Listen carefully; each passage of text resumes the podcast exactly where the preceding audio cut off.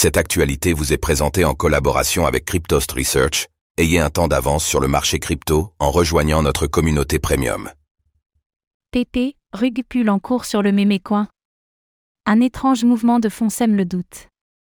Cette nuit, les équipes du Mémécoin PP ont subitement changé le nombre de signatures nécessaires pour effectuer des transactions sur le wallet du projet.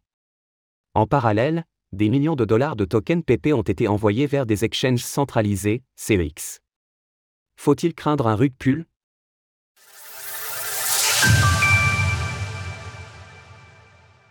Rug pull sur le Mémécoin PP. Le cours du Mémécoin PP a chuté de plus de 20% après que le wallet multisig des équipes en charge du projet ait changé le nombre de signatures nécessaires pour effectuer des transactions. Et ce n'est pas tout, en parallèle, ce même wallet a transféré 16 billions de tokens PP vers différents exchanges dans la foulée, soit l'équivalent d'environ 16,8 millions de dollars.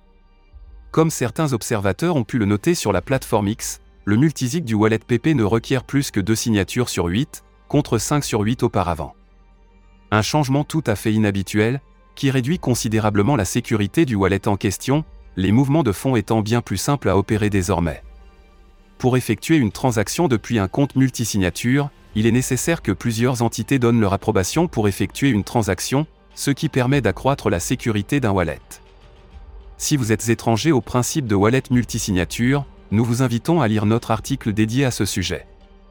Tard dans la nuit du 24 août, le multisig a ainsi transféré 16 billions de tokens PP vers l'adresse 0XA34B09A932D9C9FF CFF254C9W1B4210C81F2 et A0.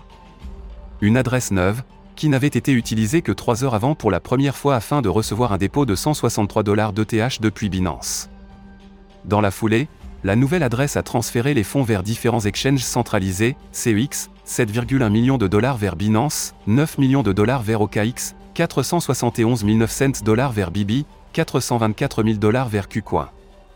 En définitive, difficile de dire ce qu'il faut penser de ces mouvements plutôt suspects, et ce d'autant plus que les équipes de PP n'ont pas communiqué à ce sujet sur X. D'ailleurs, leur dernière publication sur la plateforme remonte au 13 août, ce qui n'est pas vraiment rassurant au vu de la situation.